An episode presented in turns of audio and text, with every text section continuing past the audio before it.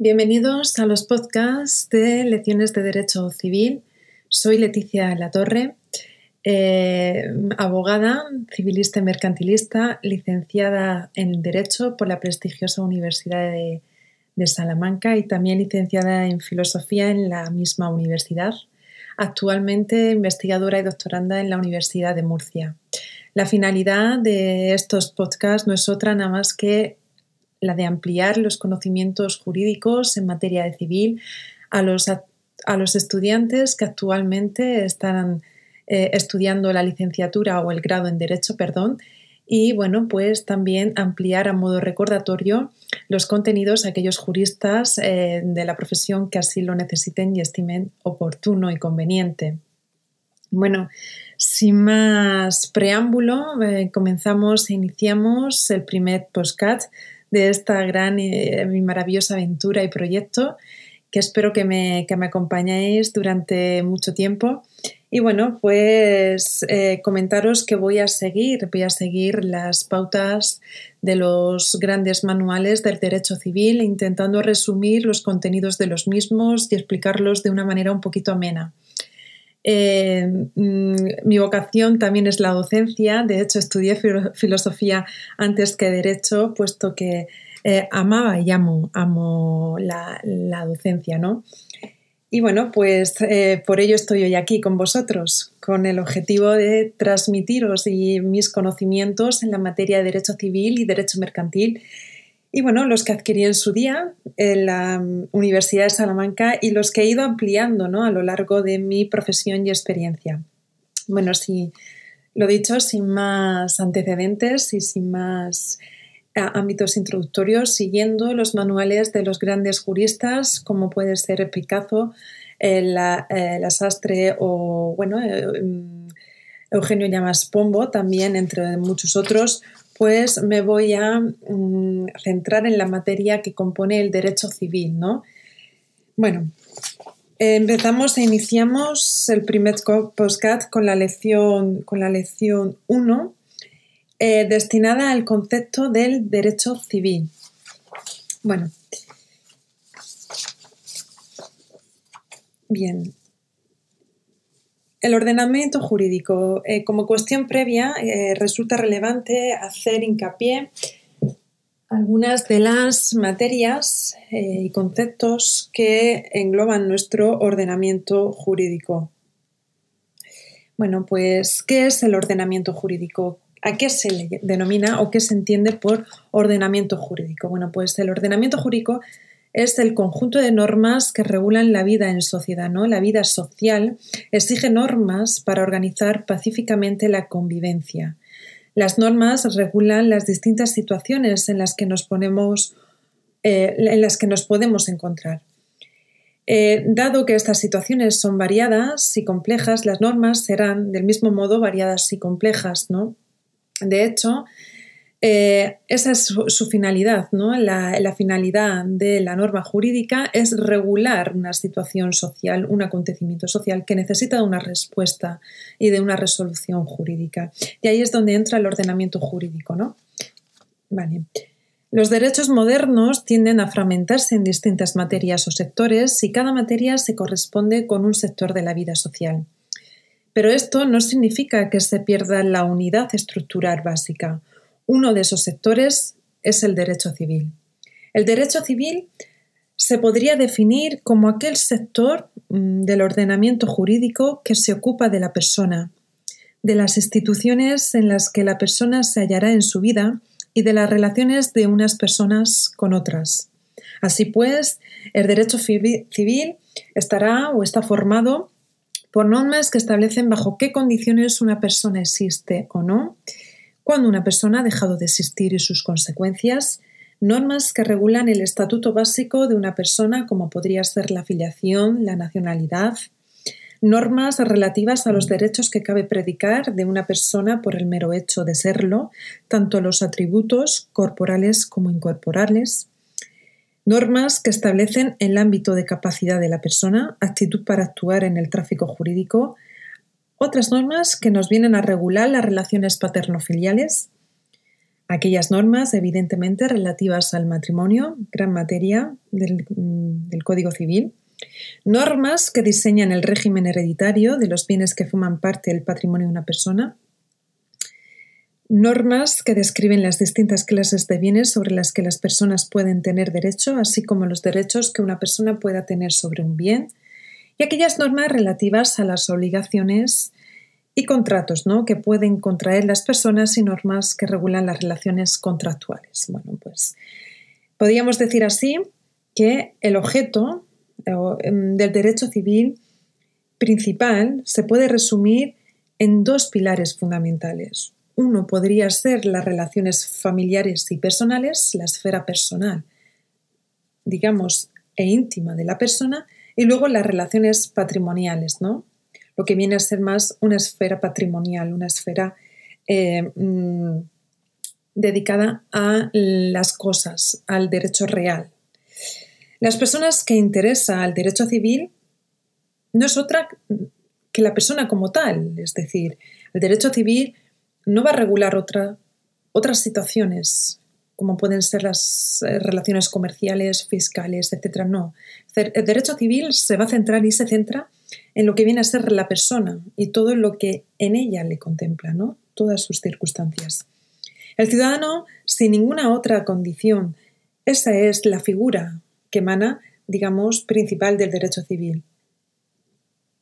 Se atiende a la relación de la persona sin que sea comerciante, trabajador, pagador de impuestos. No, no. Simplemente el ciudadano sin ninguna otra condición. Bien lo dicen muchos juristas de, prestigio. ¿no? El derecho civil se concibe como un derecho privado, ¿no?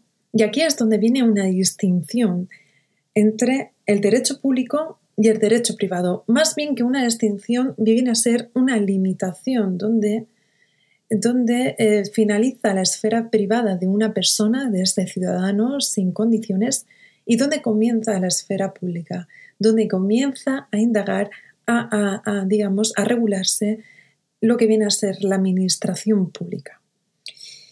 Como derecho de la persona hay que incluirlo en el derecho privado, ¿no?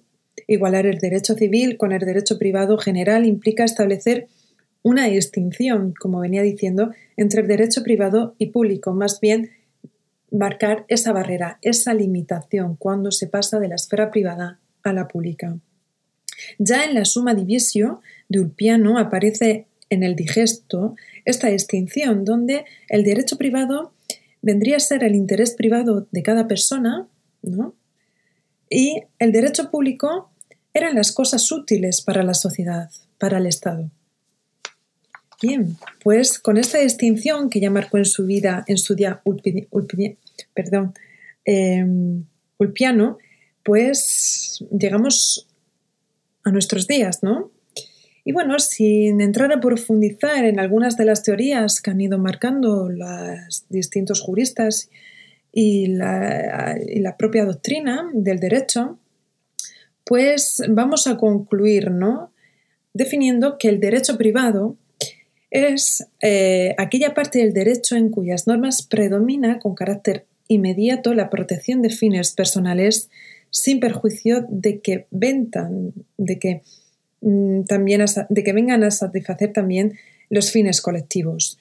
Mientras que el derecho privado sería aquella parte del derecho en cuyas normas predomina con carácter inmediato la protección de fines colectivos sin perjuicio de que ventan también a satisfacer finales, fines personales. ¿no? Mm, la esfera o el núcleo del derecho privado sería el derecho civil y el derecho mercantil.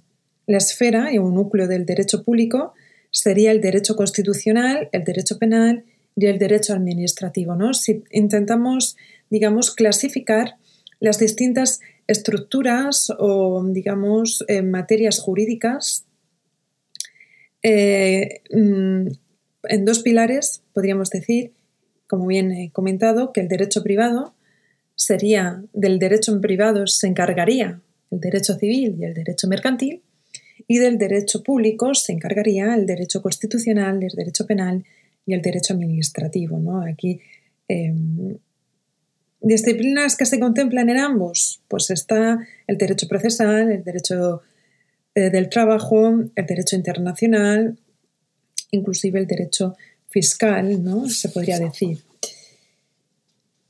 El derecho civil mm, es, se concibe como un derecho privado general. ¿Qué quiere decir esto? Pues que el derecho civil es el derecho privado por autonomasia, por ello se llama derecho privado general o derecho común. El resto de materias del derecho privado serían derecho especial, como es el caso del derecho mercantil. ¿no? digamos, es un poquito más especial porque viene a regular la actividad entre los comerciantes, ¿no? entre, entre empresas. Sería. El derecho civil opera como un derecho supletorio en el resto de materias, rellena lagunas. Por ejemplo, el artículo 2 Em, del Código del Comercio somete los actos de comercio a normas de derecho común, en defecto de norma en el, Código de Comercio, ¿no? en, el, derecho mercantil. Tiene capacidad integradora del resto de ordenamientos. ¿no? Así se establece en el artículo 4, en el párrafo tercero del artículo 4 del propio Código Civil.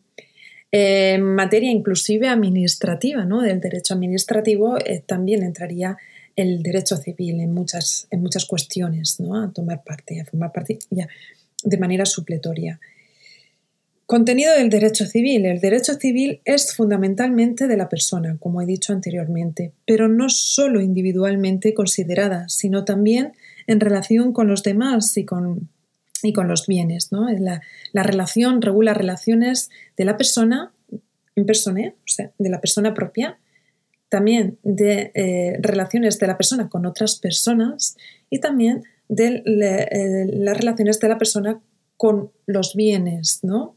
Con que sería el derecho real. Hay con el patrimonio, ¿no? Hay una vertiente personal y otra patrimonial. Entonces, así el derecho civil se asienta, como he dicho, como he comentado, en dos pilares básicos. La persona, relaciones con los demás, por un lado, y por otro lado, el patrimonio. Esos serían los dos pilares fundamentales del derecho civil. Teniendo en cuenta esto, el derecho civil se divide en una parte general, que es común con el resto de partes y con otras materias, el derecho de la persona, contempla a la persona considerada en sí misma y sus derechos inherentes, como es la capacidad de las personas.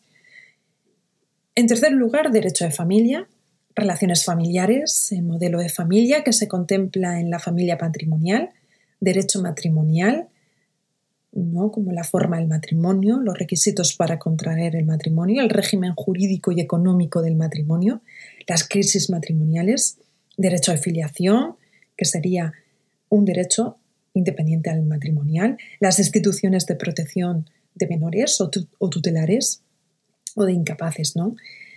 Luego, en cuarto lugar, podemos hablar del derecho civil, otra de las ramas, ¿no? de las ramificaciones del derecho civil estaría, se encontraría el derecho patrimonial.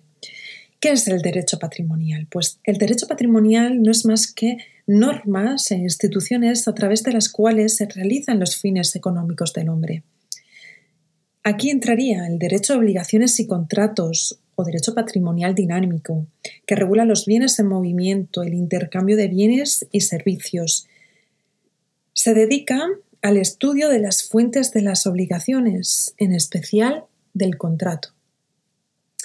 Aquí entraría la teoría general, los contratos en particular, la responsabilidad civil extracontractual, que iremos viendo poquito a poco más adelante. Luego también los derechos reales o derechos de cosas o derecho patrimonial estático que regula los derechos de la persona sobre las cosas, por autonomasia, lo que viene a ser la propiedad. Y luego, dentro de este derecho patrimonial, se encontraría el derecho inmobiliario registral. En quinto lugar, podemos hablar de otros de los campos y de los famosos campos del derecho civil, que serían no más que otro que el derecho de sucesiones. Destino que hay que dar al patrimonio de una persona tras su fallecimiento. Eso es el derecho de sucesiones, qué es lo que se hace con el patrimonio de una persona tras su fallecimiento. La ley ordena esa sucesión atendiendo a la voluntad del causante, en el caso de que sea una sucesión testada, o también puede ser intestada, ¿no? Que el causante fallezca sin haber dejado esa voluntad, esa última voluntad reflejada en un testamento. ¿Qué es lo que se hace con ese patrimonio? ¿Quiénes son llamados a la herencia y qué orden se ha de seguir? Entre otros. Y partición que se ha de realizar. Bueno, em, un poquito así. Em, vamos, eh, os voy a dar algunas pinceladas sobre em, bueno, pues digamos, mm, a ver, llamando la atención un poquito em, a modo resumen, ¿no? Mm, un poquito así sobre eh, la formación histórica del derecho civil, de la codificación, el concepto y el significado del fenómeno codificador y luego pues un comentaré un poquito de la codificación civil en España ¿no? y eh, finalmente concluiré con la estructura y contenido de nuestro Código Civil vigente y con los, eh, bueno, pues em, algunas peculiaridades de eh, lo que viene a ser los derechos civiles forales. Bueno, pues el concepto y significado del fenómeno codificador. El derecho civil evolucionó del jus civil, romano, del Jus Civil romano, que culmina con la codificación y el nacimiento del derecho civil moderno.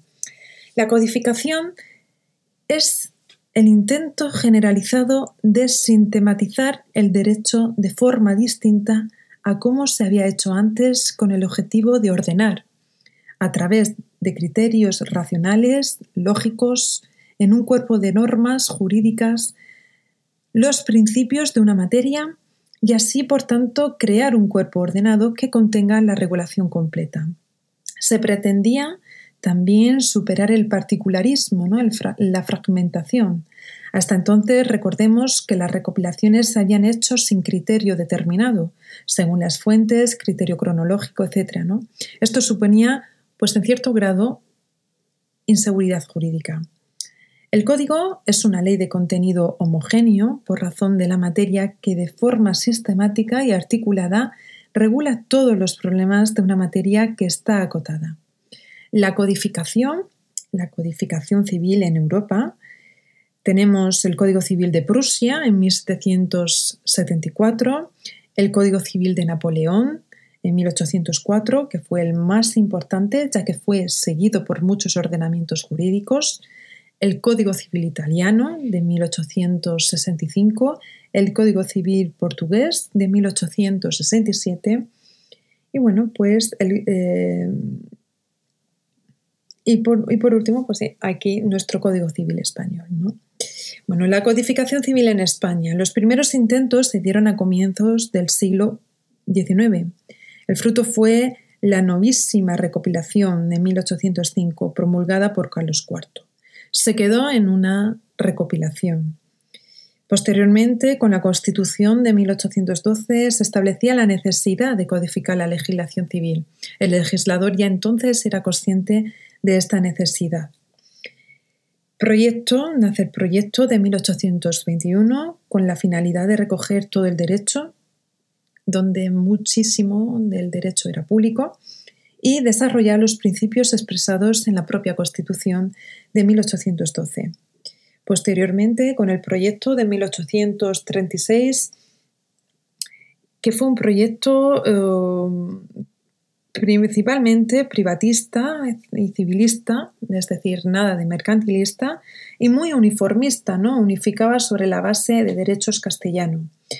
Em, en 1851 nace otro proyecto, ¿no? que es el llamado Proyecto Isabelino, donde ya con el, Ministerio de Justicia de García Goyena, eh, pues se hacía que mm, nacía, nacía, mejor dicho, el verdadero punto de la codificación civil. Había mucha calidad técnica, pero algunos problemas como que por un lado era excesivamente afrancesado, se parecía mucho al de Napoleón, y por otro lado que olvidó por completo los derechos forales. ¿no? Este proyecto suponía la unificación del derecho civil en España y no podía olvidar el derecho foral propio de nuestro Estado. Proyecto de 1869, ¿no? después del proyecto isabelino, isabelino perdón, nace este proyecto. En 1869, 1869, al ser sumamente incompleto y por ello fracasó. De ahí, pues, surgieron, surgieron algunas leyes especiales que supusieron una modernización del derecho civil. Regulaban algunas parcelas del derecho civil, como la ley hipotecaria de 1861, como la ley de notariado de 1862, la ley procesal del matrimonio civil de 1870 o la ley propia del registro civil, que nació en 1870. Ley de bases. Ley de bases con la comisión de codificación encargada de redactar el código debía presentar a las Cortes un proyecto de ley de bases que recogiera, digamos, los principios y bases del Código Civil en virtud, en virtud de los cuales se redactarían los artículos. De esta forma habría menos discusión. Finalmente, el 11 de mayo de 1888 se aprobó esa ley de base, esa ley de bases que fue sustituida por el ministro de Justicia Alonso Martínez. Se autorizaba al gobierno a publicar el nuevo Código Civil siguiendo la ley de bases. Era una especie de decreto legislativo, era como, así lo dice la propia ley, la base ¿no? del que tenía que nacer el Código Civil. Consta de ocho, de ocho, artículos, los cuatro primeros se refieren al procedimiento que se debe seguir para su publicación. Del artículo 5 al 7 se trata el tema de los derechos forales. Los respeta porque era consciente de que subsisten en las regiones en las que hubiera derecho foral, se aplicaría este en primer lugar y, luego subsidiariamente el derecho civil de forma eh, ¿no? El artículo 8 recoge las 27 bases que deben ser respetadas. Se trata de puntos generales sobre, las instituciones del derecho civil que hay que regular y cómo deben ser reguladas. Y cómo, y el sé cómo, deben ser reguladas. ¿no? Siguiendo el procedimiento establecido, se redacta el Código Civil, la revista del gobierno, lo, revisa, perdón, el gobierno y comunica su publicación en la Gaceta de Madrid. Aún no había boletín oficial del Estado y a las cámaras. ¿no? Entra en vigor finalmente el 1 de mayo de 1889, casi un año después mm, de su aprobación. La función de las cámaras consistía únicamente en comprobar si se ajustaba a lo dispuesto en la ley de bases. Pero entraron a comprobar el fondo del asunto de cada institución. Hubo tanto debate que optaron por aprobar una ley por la que se ordenara al Gobierno una nueva edición del Código Civil que incluyera todas las enmiendas y adiciones necesarias tras la discusión en la Cámara. El Gobierno redactó de nuevo las modificaciones y en el Real Decreto de 24 de julio de 1889 se establecía la publicación del nuevo Código Civil, que entró en vigor tres días más tarde. Este Código Civil supone tener en un cuerpo único la mayor parte de las normas civiles de manera ordenada. Las normas aparecen sistematizadas y estructuradas en libro, en título, en primer lugar libros, segundo en título, en tercero capítulos, secciones en quinto lugar y por último en sexto el artículo, ¿no? con un total de 1979 1976, 1976 artículos. Consta de un título preliminar del artículo 1 al 16, donde se habla de las fuentes del derecho, de la aplicación de las normas, de la coexistencia entre los derechos forales y nacional. En segundo lugar, está el primer libro, que va del articulado 17 al 332, que trata de las personas, donde se regula las personas y familia. El segundo libro, artículo 333 a 608, va a regular o regula los bienes de la propiedad y sus modificaciones. Tercer libro, del artículo 609 a 1088, de los diferentes modos de adquirir la propiedad. Incluye el derecho de sucesiones. El cuarto libro, libro que va del artículo 1089 a 1975 regula las obligaciones y, y los contratos, donde se incluyen los matrimonios. El artículo 1976, disposición final, deroga el derecho anterior. Después hay 13 disposiciones transitorias para regular el paso de una situación a otra. Y por último, cuatro disposiciones adicionales, tres disposiciones antiguas que proveen la revisión del Código Civil cada 10 años y una cuarta incluida en el 2003 que no tiene mucho sentido, pero bueno, está incluida. De manera, mm, en suma, podemos decir, y lo más relevante, que nos puede ser más práctico ¿no? a la hora que tenemos que tener estructurado en nuestra cabeza. Bueno, pues principalmente, principalmente los mm, cuatro libros que engloban el núcleo central del Código Civil. El primer libro nos habla de las personas, ¿vale? Siendo lo más importante. ¿Qué es lo más importante? Pues la persona. ¿Y qué es lo más importante junto a las personas? Pues su familia. Y por eso primero vamos a entablar qué es lo que se ha de hacer con las personas y con la familia. En segundo lugar, ¿qué es lo más, más importante después de las personas y de la familia? Pues los bienes, la propiedad las modificaciones de estos, ¿no? Pues sí, pues vamos a hablar de los bienes, de la propiedad y de las modificaciones que se pueden generar en los mismos. Viene a ser lo que viene a ser el derecho real. ¿no? En tercer lugar, pues de los diferentes modos de adquirir la propiedad. Y aquí se incluyen las sucesiones. ¿Por qué las sucesiones no se incluyen en la persona? Porque evidentemente la sucesión es una manera de adquisición de la propiedad. Aunque tenga que ver con el fallecimiento de la persona, pues es primordialmente la manera, una de las formas de adquirir la propiedad.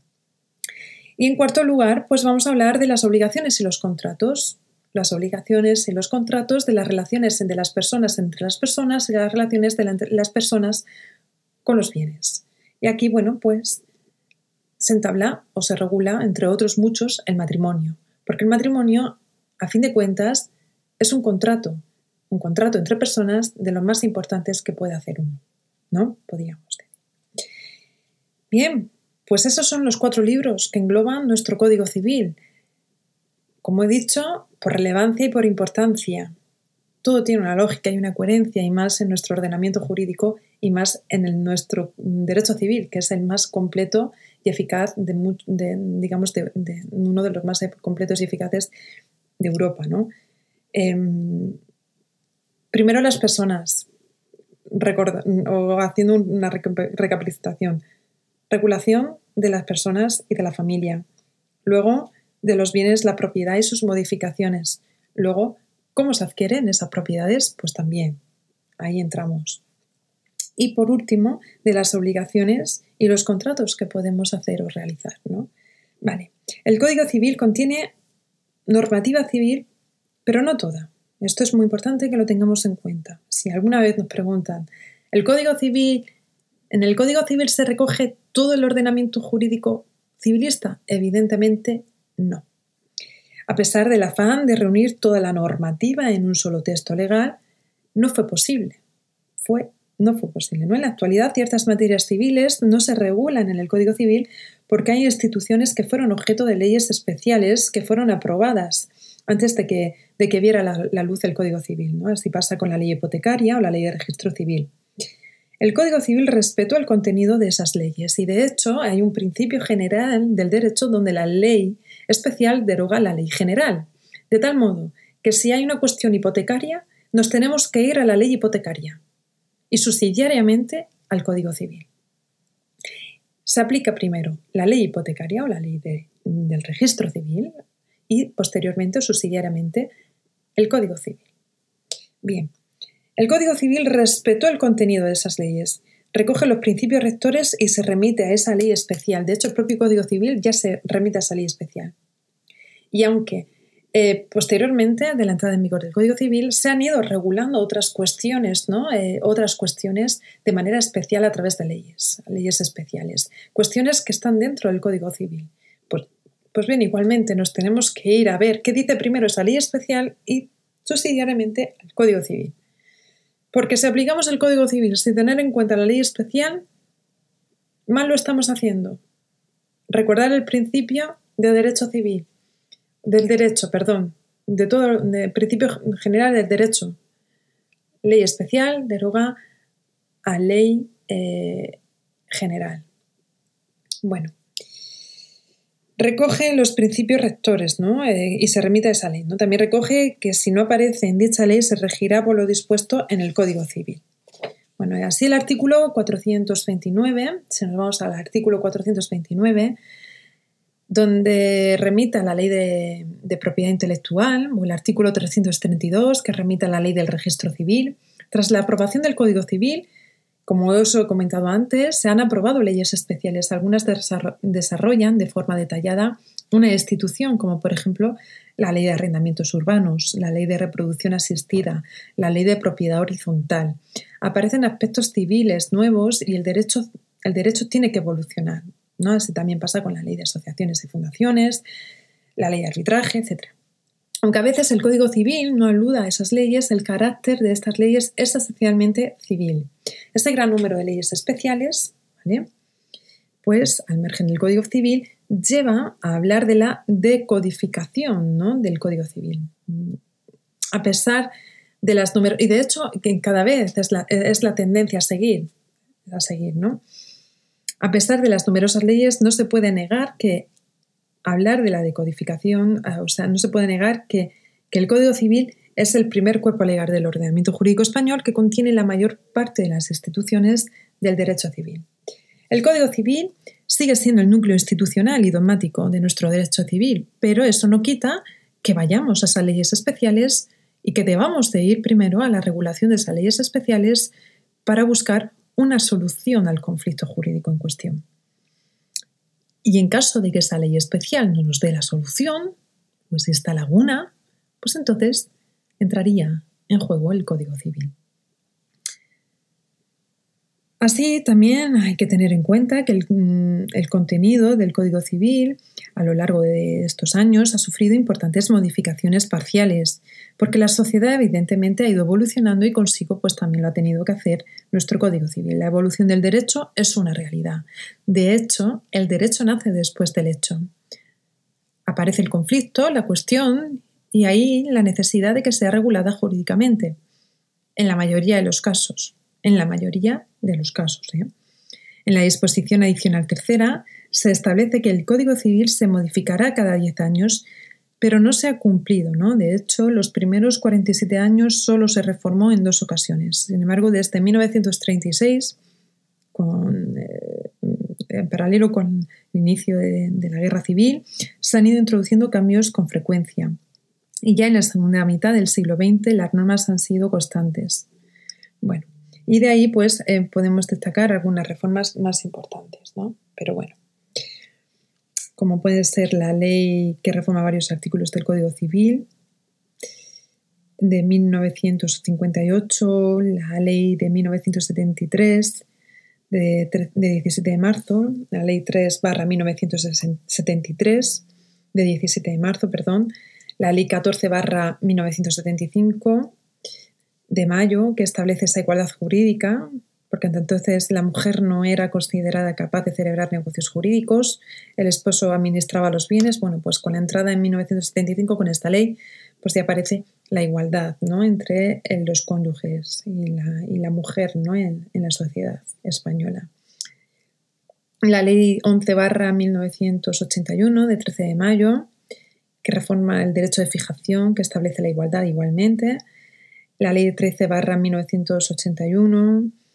Bueno, pues mm, en 1982 aparece otra ley que modifica la materia de tutela, en el 87 nació otra que modifica la materia de adopción, en el 90 nació otra que modifica el Código Civil en materia de discriminación por razón de sexo, en el 2000 eh, la, la, ley que modifica artículos concretos, entre otros de ausencia, en el 2002, modificaciones puntuales de la nacionalidad. En el 2003, la ley de protección patrimonial. En el 2005, la ley que regula el matrimonio entre personas del mismo sexo. Igualmente, la ley del 2005, del 8 de julio, la ley 15-2005, que regula el llamado divorcio express, que reconoce la custodia compartida, etc.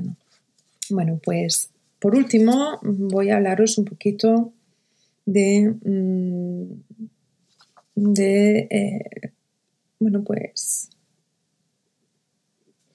un poquito de los derechos civiles forales. Bueno, en España coexisten, ya lo sabemos, eh, ordenamientos jurídicos civiles diferentes. El Código Civil no estableció un único derecho civil para toda España, sino que junto a las normas aplicadas supletoriamente, dispuso otras normas civiles en las regiones forales. Reconocía el mantenimiento de los derechos civiles forales y ya aparecían las leyes de bases, ¿no? En esa que os he comentado antes, en el artículo 12.2, en el segundo párrafo del Código Civil, ¿no? Como mm, que es un artículo suprimido, pero ya aparecía en esa ley de bases, en el artículo 12.2. Derecho foral, ¿qué es? ¿A qué se entiende por derecho foral? ¿A qué nos referimos cuando hablamos de derecho foral? Pues no es más que otro que el conjunto de reglas civiles particulares que se aplican solo a determinadas regiones. Son varios y distintos en cada región. En oposición se habla de derecho común, como aquel que se aplica en todo el territorio español. En algunas regiones, subsidiariamente, en otras, solo ese. Cuando hay conflicto, se aplica primero el derecho foral, la norma foral, y, poste, y subsidiariamente el derecho común, que es el Código Civil. Esta situación se debe a causas históricas, principalmente por la existencia en la Edad Media de diferentes reinos. Cada uno con su propio derecho. En la Edad Moderna, la unificación política no trajo la jurídica y la diversidad de derechos siguió subsistiendo, así como la autonomía legislativa. Esta situación duró hasta los decretos de nueva planta para Valencia y Aragón en 1707, para Baleares en 1715 y Barcelona en 1716. Digamos que en Aragón, Baleares y Cataluña se restablecieron los fueros, pero no la autonomía legislativa. Ya en el siglo XIX, Navarra y las provincias vascas pierden su derecho foral. Y bueno, pues con esta pérdida, pues eh, digamos que mm, quedaría el resto. ¿no? El derecho foral supuso un gran escollo en la codificación civil. Según la base sexta, todas las instituciones forales que convenga mantener en cada territorio foral debían recogerse en apéndices del Código Civil.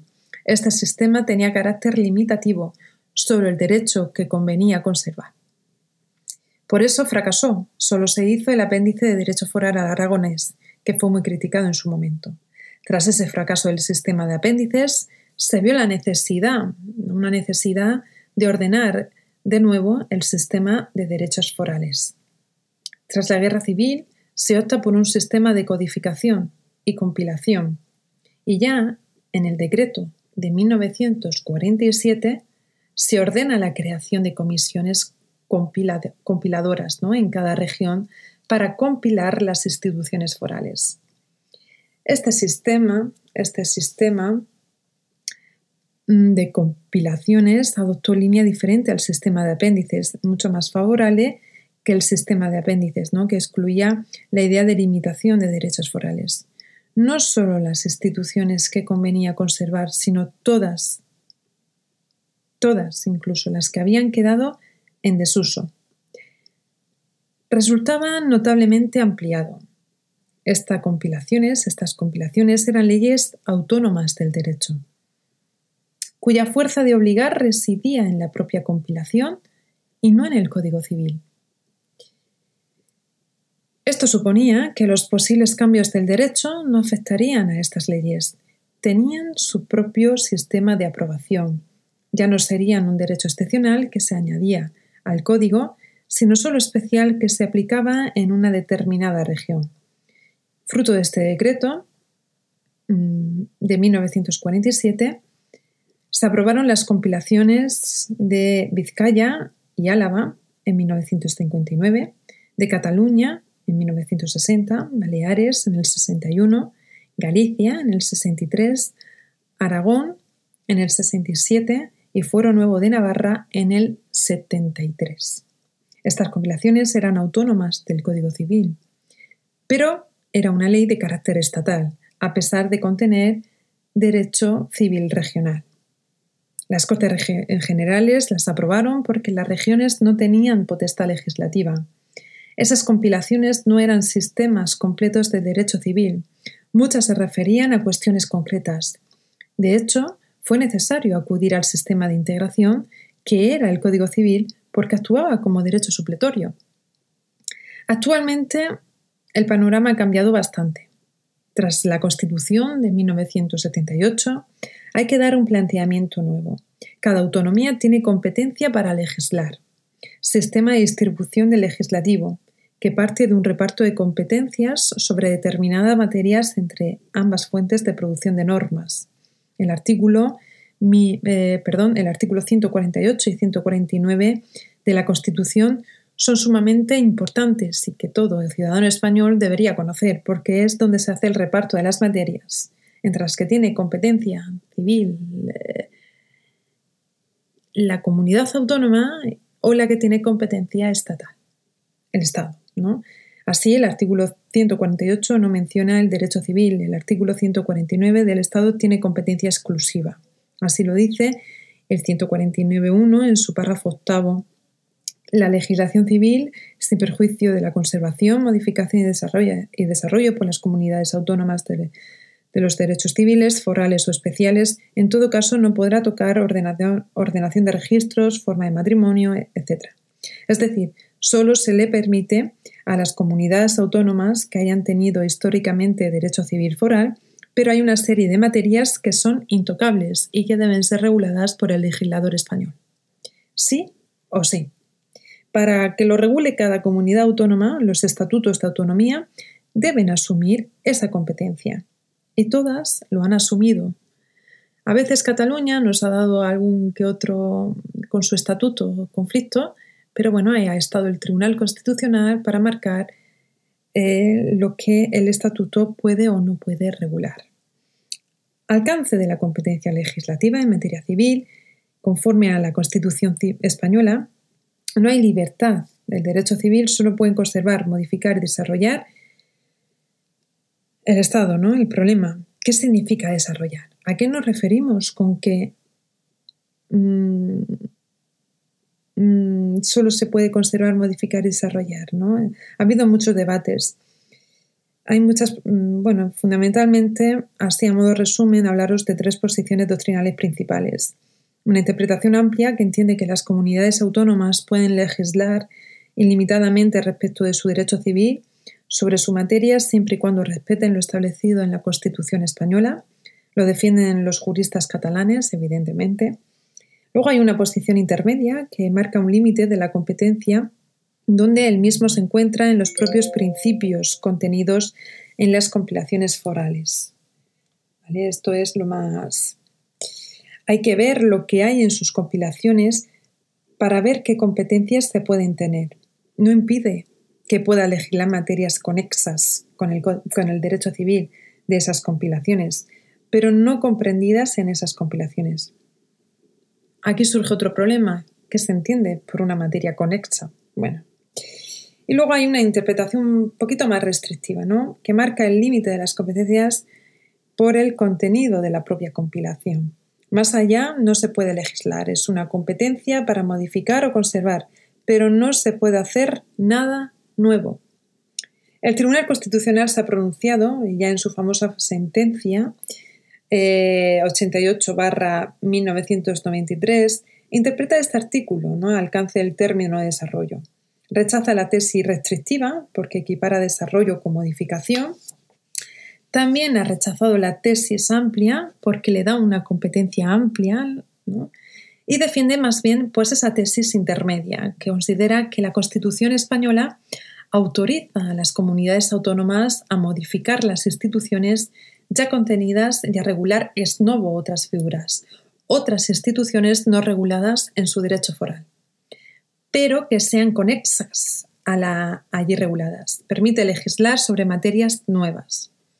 Todas estas dificultades interpretativas que se derivan de la redacción del citado artículo no han impedido en absoluto que las comunidades autónomas hayan legislado de forma abundante en materia civil. Mm.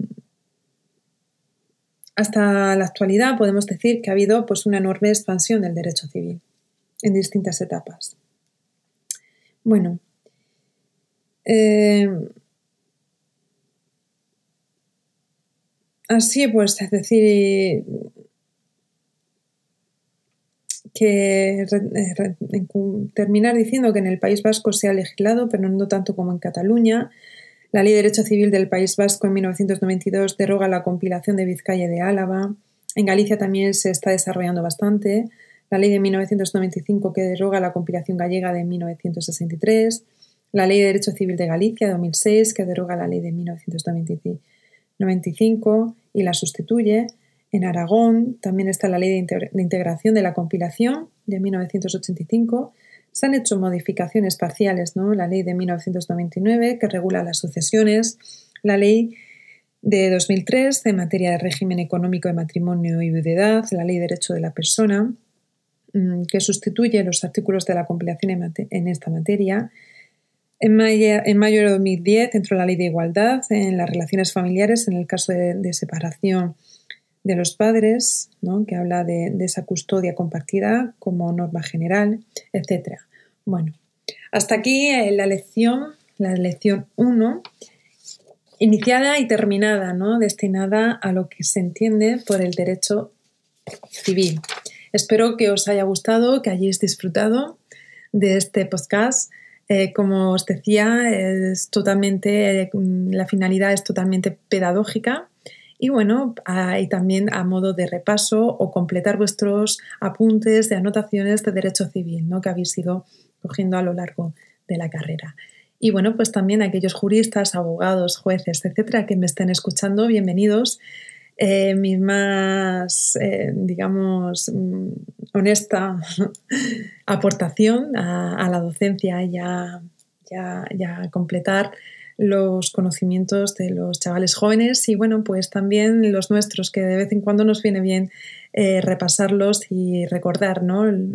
los inicios eh, del derecho civil hasta nuestros días.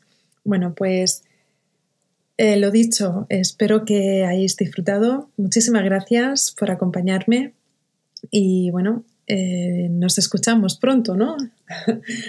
hasta, hasta pronto y muchísimas gracias.